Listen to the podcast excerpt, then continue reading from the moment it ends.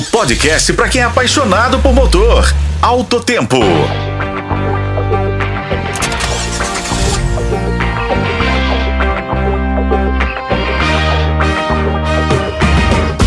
Olá, amigos. Aqui estamos para mais um podcast de alto tempo. Como sempre, ao meu lado, Igor Viga. E nesse encontro da semana, esse primeiro, vamos falar de tecnologias voltadas aos veículos com propulsão híbrida. Quem está dando importante passo nesse sentido é o Grupo Stellantis, o quarto maior produtor de veículos do mundo. Igor Veiga esteve no Polo Automotivo de Betim e vai nos contar mais sobre o que vem por aí. Pois é, Raimundo, se trata de uma nova tecnologia, a Brio Hybrid, que combina propulsão térmica flex e elétrica em plataformas a serem adotadas em novos produtos da Stellantis no Brasil.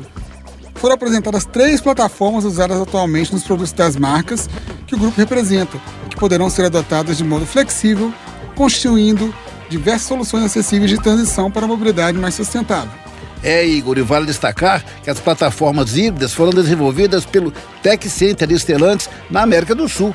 De acordo com o presidente da Stellantis para a América do Sul, Antônio Filosa, o objetivo é potencializar as virtudes do etanol, como combustível renovável, cujo ciclo de produção absorve a maior parte de suas emissões, combinando a propulsão à base do biocombustível com sistemas elétricos. Na verdade, é a valorização de um recurso natural que o Brasil é um dos poucos países do mundo que produz com abundância.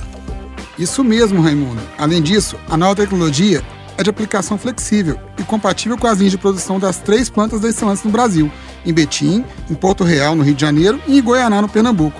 Assim se enquadra também na estratégia multirregional de produção da Stellantis. E essa iniciativa pode ser o norte para que outros fabricantes também invistam em alternativas à propulsão 100% elétrica. E hoje ficamos por aqui, com a colaboração de Igor Veiga, eu sou o Raimundo Couto, este foi o podcast Alto Tempo. Acompanhe pelos tocadores de podcast na FM O Tempo.